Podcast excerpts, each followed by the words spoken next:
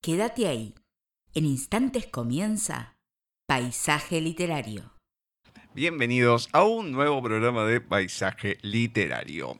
Nos encontramos en nuestra cuadragésima emisión, 2 de noviembre de 2022. Nos estamos acercando cada vez más al final, ya queda este mes de noviembre y como saben, los últimos tres programas de diciembre. Pero hoy vamos a tener un programa especial porque lo vamos a dedicar en gran parte a una fecha que pasó hace dos días, 31 de octubre, Halloween. Vamos a estar leyendo algunos textos alusivos, pero tranqui, tranqui, tranqui. No lo tuvimos a Walter hoy porque se había ido de vacaciones, llegó muy justo, así que esperemos que en el cuarto miércoles de este mes, el 23 de noviembre, lo podamos tener. Lo esperamos, que no se haga el vago, pero sí les puedo anticipar que en el segundo bloque vamos a estar hablando con Loli Jiménez. Es una escritora, poeta más que nada, pero escritora en general, española, que la habíamos entrevistado por última vez en 2015. Así que después de siete años la volvemos a tener en el programa y nos va a estar comentando su poemario, Flor Trasera, pero también qué fue pasando en este tiempo que no nos hablamos literariopaisaje.gmail.com es nuestro correo. El de Paisaje Literario en Nadie TV, ahí nos agregan en el Skype. Gustavo Literario es nuestro perfil en Facebook, Paisaje Literario la fanpage, arroba Paisaje Literario en Twitter y arroba Paisaje Literario en Instagram. Nuestra página www.paisajeliterario.wixsite.com barra mi sitio sigue siendo nuestro lugar en donde nos pueden escuchar, más allá de buscarnos en Anchor y en Spotify, Anchor, Anchor.fm, que ahí estamos subiendo todo lo que va pasando miércoles tras miércoles. Y ahora sí, vamos a presentar a nuestra meremenita profesora Cecilia Giorgio para dar comienzo a este nuevo bloque de lecturas en un especial de Halloween. Muy buenas tardes, noches, Ceci. ¿Cómo va todo por ahí? Muy bien, Gus. Pese a la fecha, bastante bien.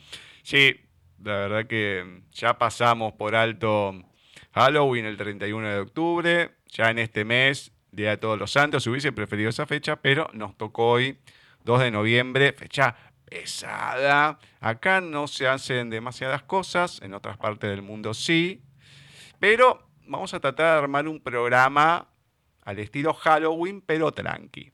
Saben que acá cosas muy truculentas no las vamos a leer. Había otra persona en algún momento que lo podía llegar a hacer, pero somos un poquito más eh, tranquilos nosotros. Así que veremos por qué rumbos nos vamos. Así que, ¿con quién arrancamos? Uh, arrancamos maravillosamente bien porque arrancamos con el cuento de un súper amigo nuestro, Edgardo González. ¡Ah!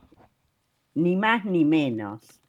De modo que vamos a leer un cuento de él, como ya dije, Ruta del Terror. La noche cayó con rigor mientras la luna se ocultaba detrás de nubarrones borrascosos, amenazando una tempestad. Así sorprendió a un hombre que caminaba por la orilla de la ruta, quien hacía señas intentando que algún conductor de alma bondadosa lo acercara a su hogar. La tormenta no se hizo esperar y comenzó a caer agua a granel. Prosiguió caminando cada vez más lentamente, pues la ropa empapada, el barro y los relámpagos que lo enseguecían lo obligaban a demorarse. El tránsito fue mermando y los pocos autos que pasaban lo hacían a gran velocidad y ninguno amagó a detenerse. Fue así como llegó la madrugada con una tormenta tan fuerte que apenas se alcanzaba a ver a unos dos metros de distancia. Muy cerca cayó un rayo sobre un árbol que lo destruyó por completo y simultáneamente quebró el silencio nocturno un aullido lloroso y desesperado de un lobo solitario, y el pánico se fue apoderando de ese pobre hombre. De repente, sin saber si era obra de Dios o del diablo, vio como un extraño coche con las luces apagadas se acercaba cada vez más y se fue deteniendo lentamente hasta que al final se detuvo frente a él. El hombre, sin dudarlo por su lastimoso estado físico, abre y sube el misterioso auto, cerrando rápidamente la puerta. Gracias, dijo mirando hacia el asiento del conductor, al tiempo que se dio cuenta que nadie manejaba ese auto. El coche arrancó suave y pausadamente. El hombre comienza a escuchar voces que susurran algo que no entiende y oye jadeos y quejidos, pero no hay nadie dentro del auto. Mira hacia adelante en la ruta y con horror se percata de que se aproxima una curva. Asustado comienza a rezar e implorar por su salvación al advertir su trágico destino. Aún no ha terminado de salir de su espanto cuando junto antes de llegar a la curva aparece una mano medio peluda, tenebrosa, por la ventanilla del chofer y mueve el volante lentamente pero con firmeza. Paralizado del terror y sin aliento, cierra y abre mil veces los ojos, aferrándose con todas sus fuerzas al asiento. Inmóvil, impotente, ve cómo sucedía lo mismo en cada curva del oscuro camino, y los quejidos y jadeos aumentaban en cada momento, lo que le provocaba tal espanto que cada vez se acurrucaba más en el asiento, como tratando de desaparecer. De pronto escuchó unas voces jadeantes que le decían, No te escondas, ya te vimos, ¿por qué te escondes? Totalmente helado por el pánico, tras varios segundos sin atreverse a contestar y ante la insistencia de las voces que le repetían lo mismo una y otra vez, respondió suplicando, por favor, no me hagan nada malo, por favor, no, sin poder contener el llanto. Y en el vacío de la noche tormentosa se escuchó una voz ronca, fuerte y clara que le dijo, que no te hagamos nada, hijo de puta, como no salgas del coche y empujes como los demás, te vamos a romper el culo a patadas. Ruta del terror de Edgardo González.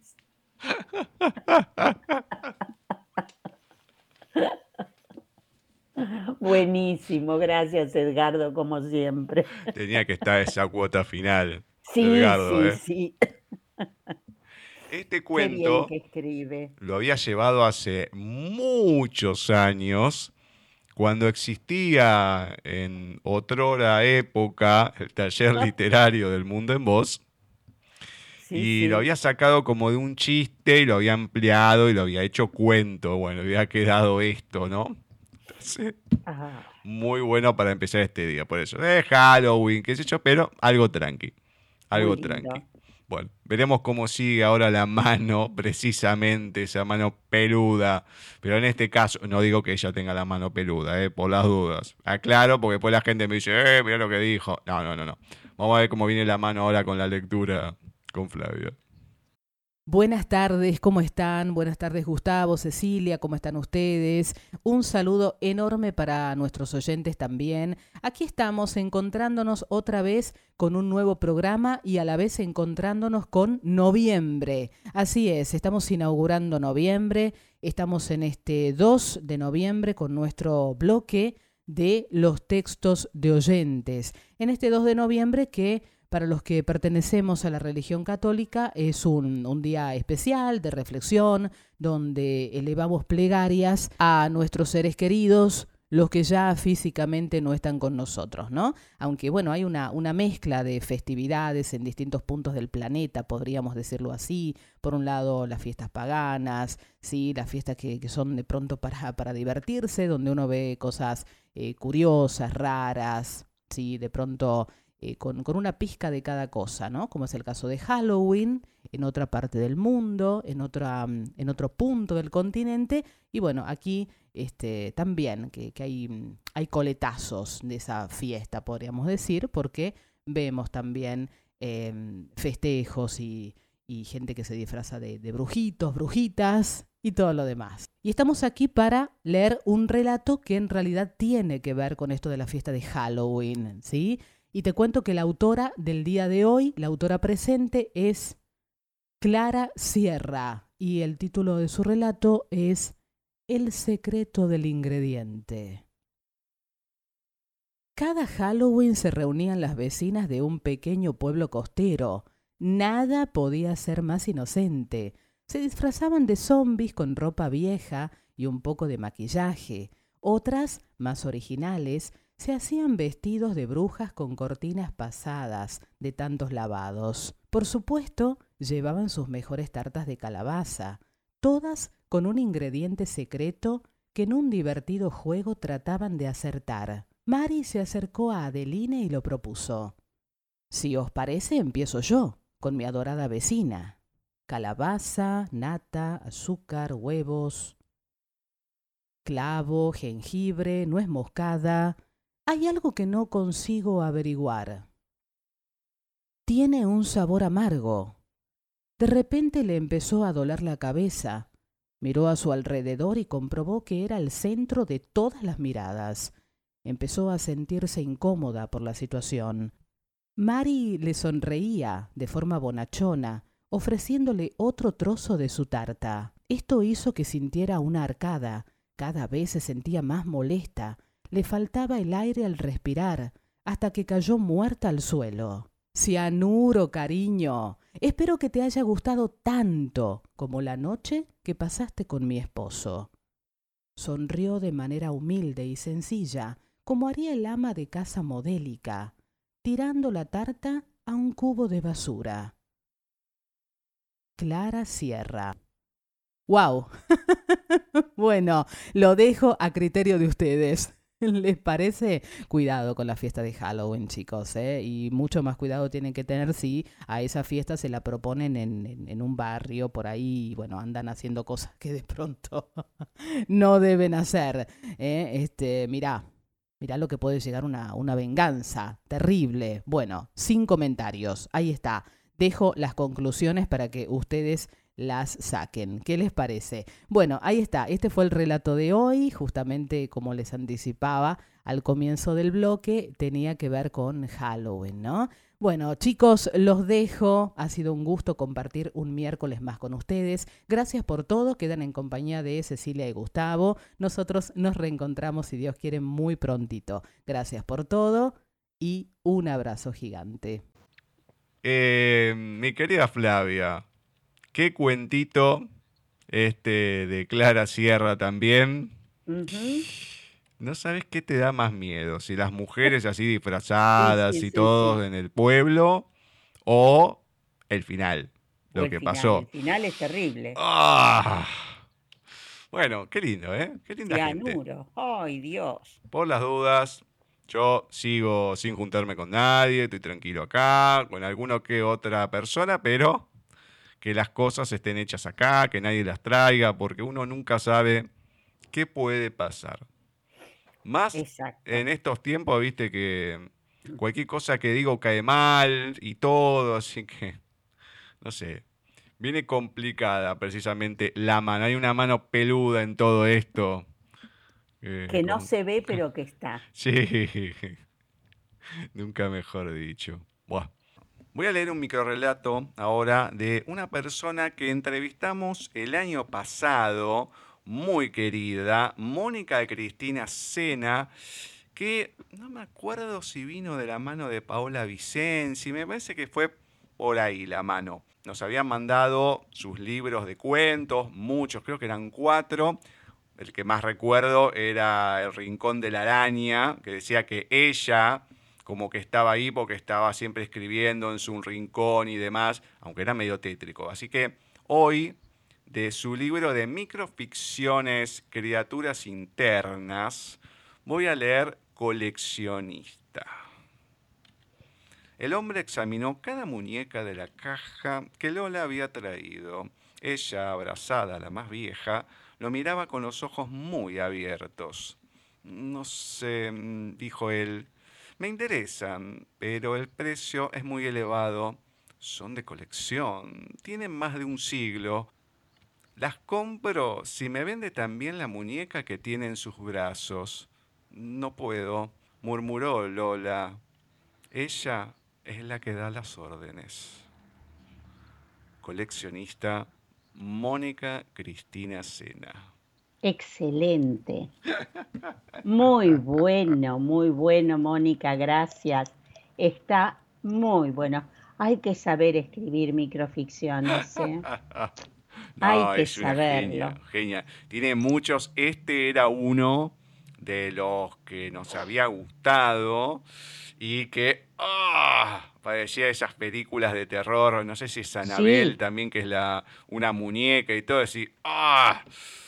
Entonces ya terribles. ahí te dice todo. ¿Quién es, ¿Quién es el muñeco? ¿Quién es el títere, vamos a decir, no? El muñeco, la persona, pero con muñecas, casa de ah. muñecas y demás, bueno, la cantidad de cosas de terror que se han escrito, miles. Sí, sí, sí.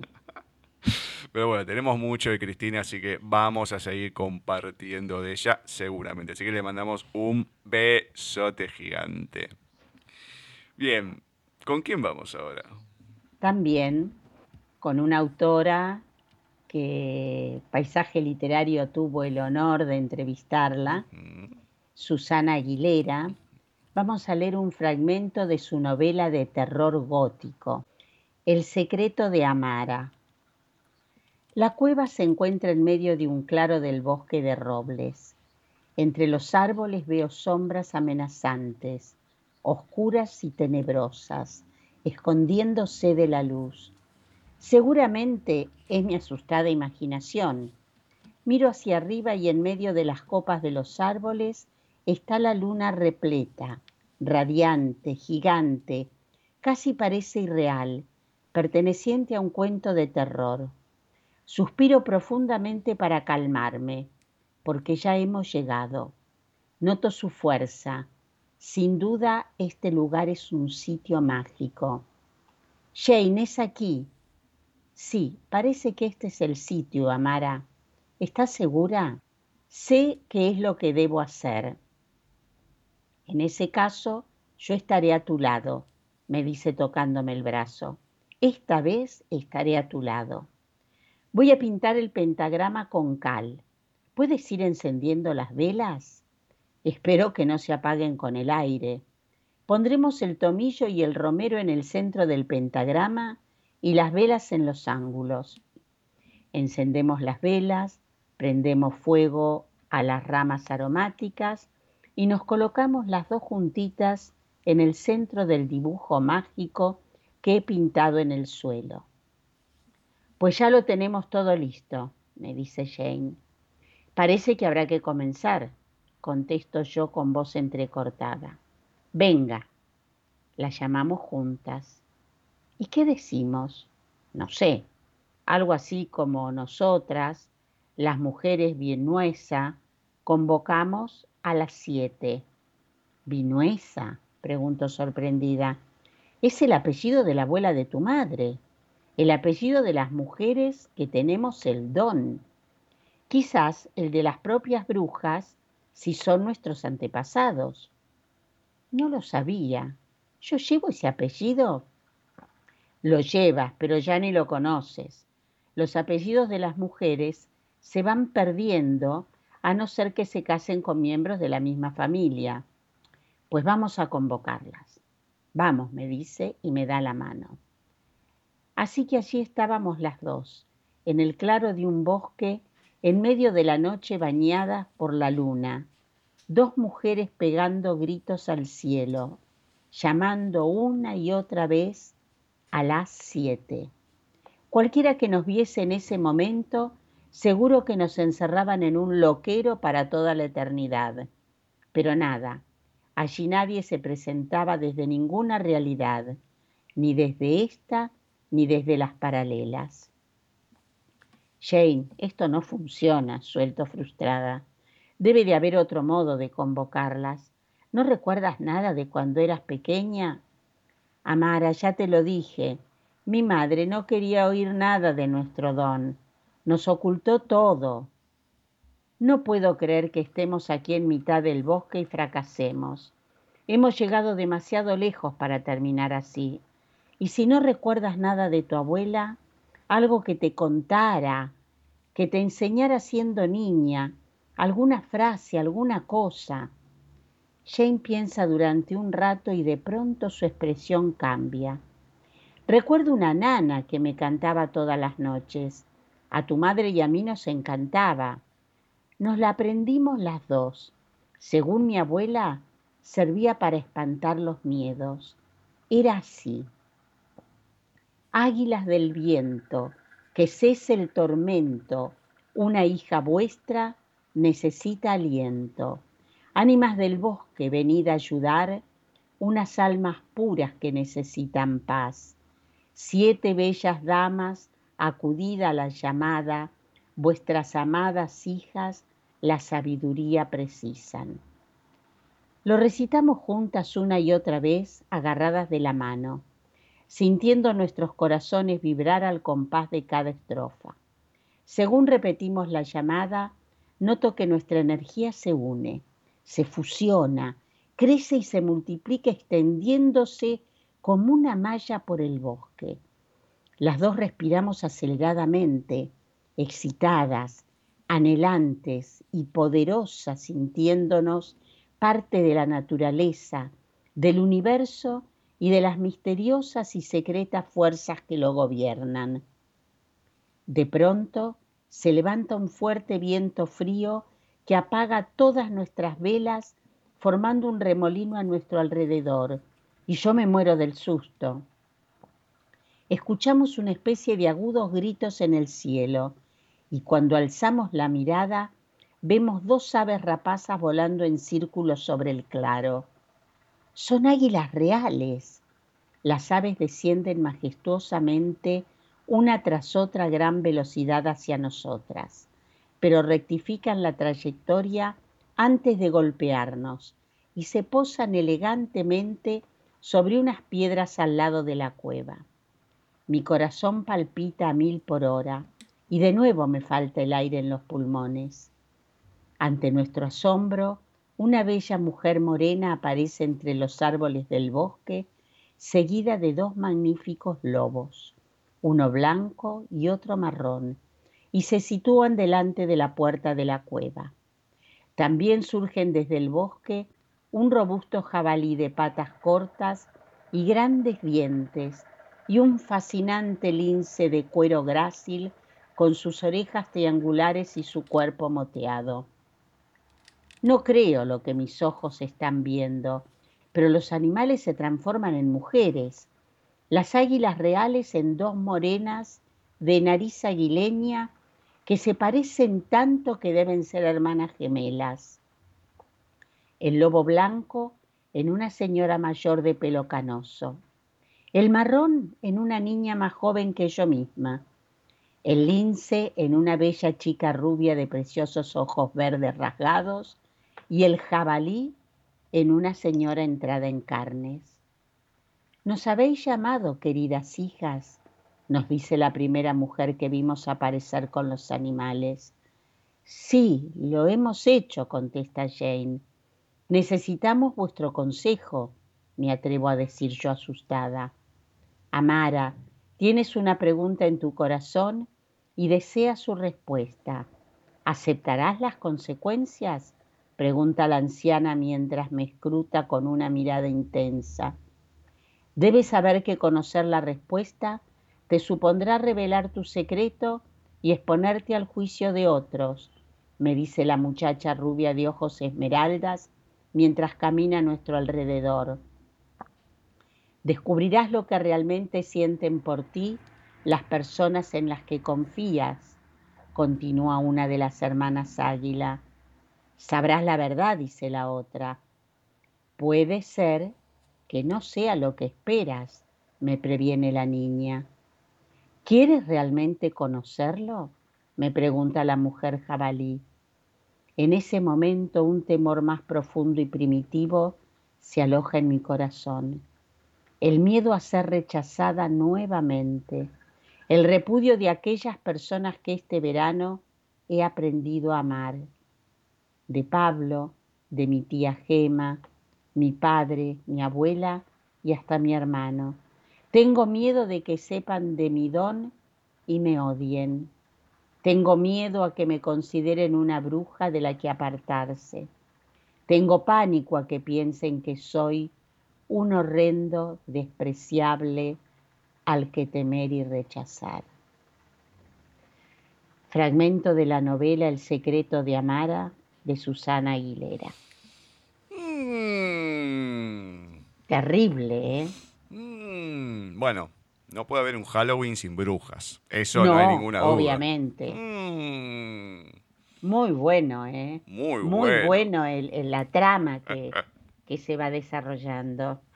Te voy a preguntar porque yo en realidad la entrevisté este año, el 28 de septiembre, pero por su libro Juegos entre cenizas, que nada que ver, porque era previo a la Guerra Civil Española. No, sí, la Guerra Civil Española. Desde los ojos de una niña que sería su abuela, lo que iba transcurriendo entre los juegos, las desgracias, el viaje de Madrid hacia un pueblito, lo que va pasando en el tren, bueno, varias cosas de penurias hasta que entra a la ciudad de Madrid, Franco, bueno, todos festejan porque pensaban que era una cosa y después, bueno, todo lo que vino. Hasta el 75 que falleció más o menos y un poquito más. Pero esto es totalmente diferente a lo que leí, nada que ver. Muy bueno, muy, muy ah. bueno. Le agradecemos muchísimo a Susana y bueno, que siga mandando sus mm. textos. Bueno, veremos a ver si se puede leer. Bueno, a ver si la tenemos de vuelta. Ya, ya veremos a ver qué pasa. Ah, y veremos ahora, porque en estas fechas, siempre cuando hay algo especial, aparece nuestra amiga, Blanca Marqués. Vamos a ver en esta ocasión más en esta fecha, ¿qué trae su cuento Día de Difuntos? Cuentos de viejas, pensó Aurora al percibir el humo de Romero en el aire. Saumerios de Romero, salen las esquinas, alguna vela encendida en los polletes de las ventanas, madera a mano para tocarla y ahuyentar los malos augurios, cada 31 de octubre, en un pueblo de la remota meseta castellana, Aurora volvía a las pesadillas pasadas de su infancia. El miedo al sacamantecas, al hombre del saco, al tío Camuñas y mujeres con verrugas en la nariz que robaban bebés de las cunas para meterlos en frascos de aguardiente y venderlos como elixir de amor en tétricas cabañas de madera y paja. Con 45 años, absolutamente cosmopolita y urbana, Aurora había enterrado en los estratos más bajos de su memoria aquel terror con que metía la cabeza bajo el cobertor, rozando la mejilla contra la áspera lana, esperando que su abuela Manuela hubiese cerrado las puertas, ventanas y contraventanas, haciendo de la casona una fortaleza inexpugnable. Ahora sus miedos se ceñían a obviedades, como no poder pagar la hipoteca o no terminar el trabajo a tiempo, monstruos de otra época que dejaba aparcados en cuanto llegaba al pueblo que ni ADSL rural tenía. La abuela era una mujer centenaria que había sobrevivido a todos sus hijos, para desgracia suya, desgracia que hacía patente con su eterno luto y su lágrima perenne en la mejilla. La culpabilidad del superviviente llevaba a Aurora, año tras año, a pasar el Día de los Difuntos con su abuela, añorando y envidiando los puentes de todos los santos de sus compañeros, pasado en Maldivas, Tenerife o Benidorm, cualquier lugar alejado de aquella opresiva atmósfera de ruralidad castellana, con olor a chasca y buñuelos de crema, arropada con amor opresivo por las manos arrugadas de la abuela, advertida de que no sacara los pies fuera de la manta y que no fuera descalza por temor a los alacranes rubios que esperan en los rincones pies incautos para descargar su ira implacable, la abuela apagó la luz deseándole buenas noches sacamantecas, hombres lobos, monstruos bajo la cama. Aurora se removió en la cama intranquila. El somier se quejó con un chirrido ahogado por el silencio de la casa. Bobadas de vieja. Suspiró mientras pensaba en los peligros urbanos, violadores, conductores kamikazes, asesinos. Nada podía ser peor en un poblacho manchego donde los niños esa noche comían castañas y no azúcar procesado en cantidades industriales. La despertó una mano helada tapándole boca y nariz con suave firmeza. Abrió los ojos un segundo antes de perder el conocimiento, justo a tiempo para ver al sacamantecas, el hombre lobo o el monstruo bajo la cama, reflejados en los ojos de su abuela, que apretando las armentosas manos contra su cuello, la miraba con ternura, mientras pensaba que siempre le había sido más fácil retener a los muertos. Tendría que comprar más velas, para el próximo Día de Difuntos. Día de Difuntos, Blanca Marqués. Ay, qué terrible. Terrible, Blanca, por Dios. Cuando es algo truculento y Blanca tiene que estar ahí, olvídate. Por favor. A ella no le ah. gustan los finales felices, no le gustan las cosas rosas. no, no, hermoso, pero te hace estar ahí sin respiración hasta último momento. Yo por las dudas te digo que el día que vayamos para España, en lo de Blanca no me quedo. No, yo tampoco. Te puedo asegurar que en lo de Blanca no, me quedo. La quiero mucho, es un amor. Escribe genial, me encanta, me divierto demasiado, pero en lo de Blanca no me quedo. No. Después de esto y muchas otras cosas, de cuentos de ella, no me, ni con el Krampus que empezamos, nada. Así que bueno. No, nos vamos de tapas por ahí. Sí, olvídate. pero ahí no me quedo. no importa. ¿Con quién seguimos? Bueno, vamos a cambiar un poquito el, el ambiente. Un 7 de noviembre de 1913 nacía Albert Camus, filósofo y escritor francés, Premio Nobel de Literatura en el año 1957. Entre sus principales obras se encuentra El extranjero, pero hoy lo que vamos a hacer es leer algunas de sus frases que me parece que son bastante actuales y son estas. Cada generación sin duda se cree destinada a rehacer el mundo la mía sabe, sin embargo, que no lo rehará, pero su tarea quizás sea más grande. Consiste en impedir que el mundo se deshaga.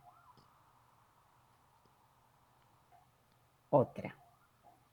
Uno no puede ponerse del lado de quienes hacen la historia, sino al servicio de quienes la padecen. Mm. Esta me parece muy interesante y actual. Una prensa libre puede ser buena o mala, pero sin libertad, la prensa nunca será otra cosa que mala. Hmm. Muy actual. Sí, olvídate.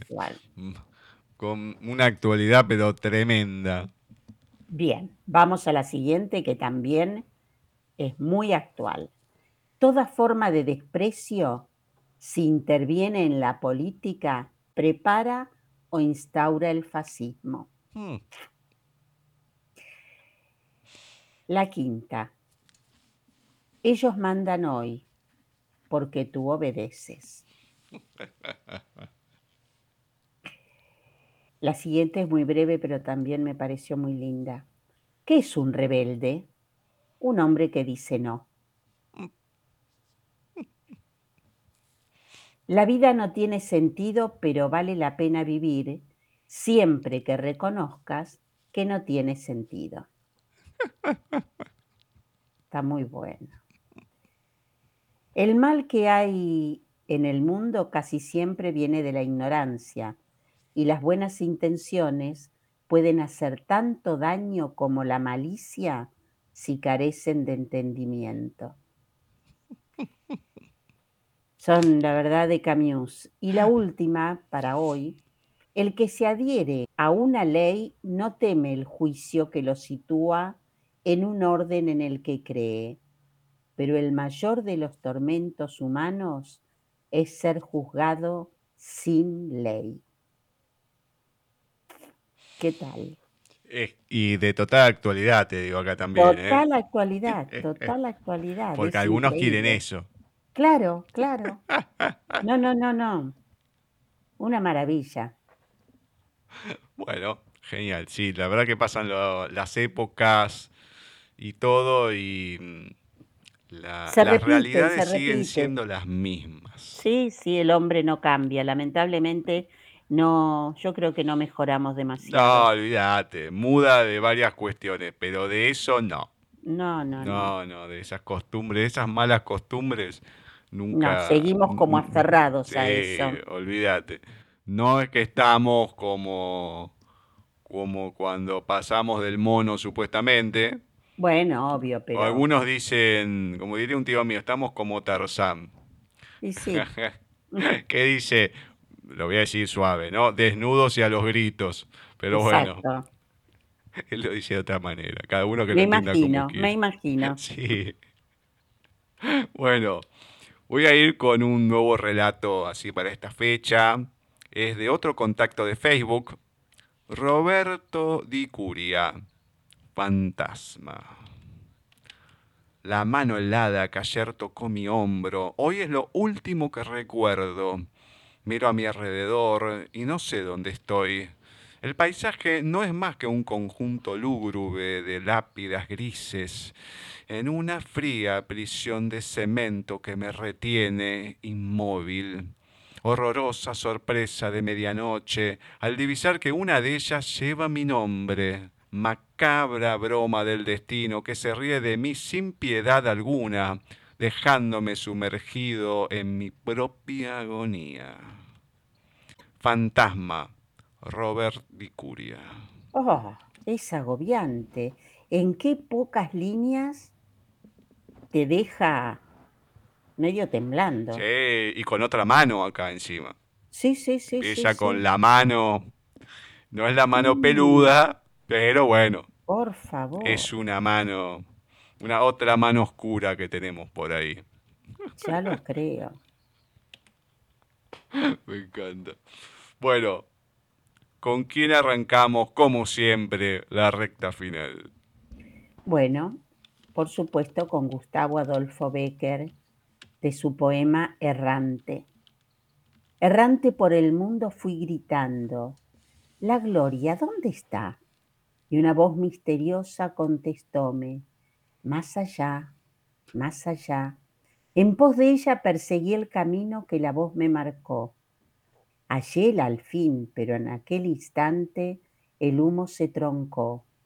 Mas el humo, formado denso vela, se empezó a remontar y penetrando en la azulada esfera, al cielo fue a parar. Errante de Gustavo Adolfo Becker distinta. Sí, sí, sí, sí. Bueno, pero para estas fechas hay muchos de Gustavo Adolfo Becker, porque tiene su estilo gótico y todo. Sí, sí. Eh, siempre cae mejor una leyenda, lo que pasa que son largas. Son muy extensas. Sí, tendríamos que leer eso solo. Pero para estas épocas, uff. No, esta vino justo. Olvídate. Tendríamos que haber leído de otra persona, pero no importa. Ay, lo seguimos teniendo en nuestros pensamientos. Ya, ya va a volver, ya, ya va a aparecer en algún momento. Ahora sí, vamos a ir con Bani y un texto más de Singulolo. Tanta gente diciendo lo que no siente, tanta gente sintiendo lo que no dice, tanta gente hablando con la mirada, tanta gente abrazada sin tocarse, y vos haciendo canciones con solo sonreír. Poesía 61 del libro Orillas de Lolo. Muchas gracias, Vani. Muchas gracias a Cintia también, siempre presentes. Cortito, obviamente a la medida de alguien en particular, que no sabemos quién es, pero con lo que me quedo es esa cuestión de tanta gente que no está haciendo lo que debería hacer o sentir. Seguimos con lo mismo. Sí. Seguimos con lo mismo. es como que es más fácil ir en contra de uno mismo por miles de temores seguramente. ¿no? A lo que sea, ¿no? Al amor, a que te digan algo, o, o, a la incomodidad, no importa, pero siempre uno se queda no haciendo algo por temor a o no querer pasar por lo que sea. Cortito, pero que te deja zumbando ahí. Así es. Mm. Bueno, le agradecemos ambas por seguir estando. Muy bien, ¿con quién finalizamos hoy ya que a Adolfo no lo tenemos más? Bueno, hoy vamos a terminar con Mario Benedetti. Historia de vampiros. Era un vampiro que sorbía agua por las noches y por las madrugadas, al mediodía y en la cena era abstemio de sangre, y por eso el bochorno de los otros vampiros y de las vampiresas. Contra viento y marea se propuso fundar una bandada de vampiros anónimos. Hizo campaña bajo la menguante, bajo la llena y la creciente. Sus modestas pancartas proclamaban, vampiros beben agua, la sangre trae cáncer. Es claro, los quirópteros, reunidos en su ágora de sombras, opinaron que eso era inaudito. Aquel loco, aquel alucinado, podía convencer a los vampiros flojos, esos que iban boldo tras la sangre. De modo que una noche, con nubes de tormenta, cinco vampiros fuertes, sedientos de hematíes, plaquetas, leucocitos, rodearon al chiflado, al insurrecto y acabaron con él y su imprudencia. Cuando por fin la luna pudo asomarse, vio allá abajo el cuerpo pobre del vampiro anónimo, con cinco heridas que emanaban, formando un gran charco de agua. Lo que no pudo ver la luna fue que los cinco ejecutores se refugiaban en un árbol y a su pesar reconocían que aquello no sabía mal. Desde esa noche, que fue histórica, ni los vampiros ni las vampiresas chupan más sangre, resolvieron por unanimidad pasarse al agua. Como suele ocurrir en estos casos, el singular vampiro anónimo es venerado como un mártir. Historia de vampiros de Mario Benedetti. Excelente. Excelente. Excelente. Encima, claro, porque no tiene cuentos en sí, Benedetti. No, no, no, son esos poemas. sí, pero es, un relato. Es, un poema, pero es una historia. sí, totalmente. No, no, no, totalmente. Muy buena, muy buena. Yo no lo puedo creer. Creo que había uno que lo leí en su momento, es largo también. Ay, no me acuerdo, pero era uno de Pau Bonet que tenía que ver con un vampiro que como que volvía a la vida después de 500 años en la modernidad. Bueno, le chupaba la sangre a uno que tenía diabetes. Eh, o no, claro, eh, eh, creo que iba al dentista porque tenía como caries Ah. Y después le chupaba la sangre a la dentista que tenía diabetes, empezaba a sentir mal, después a otro que tenía sida, y terminaba muriendo como el mejor, nadie lo podía ayudar y el tipo estaba con los ojos así inyectados en sangre y demás. Con todos los problemas que tiene la modernidad, la gente de ahora, las enfermedades y todo, claro, el tipo chupaba sangre y se iba agarrando todas las enfermedades y palmó. Obvio. No me acuerdo el nombre del cuento, pero era una genialidad y una cosa así, ¿no? Algo tan, tan bizarro, se podría decir, pero no, hermoso. Hermoso para terminar este día. En el próximo bloque vamos a estar entrevistando a alguien que ya la tuvimos en algún momento. Loli Jiménez es una escritora española y hoy nos va a presentar su tercer poemario, Flor de Acera.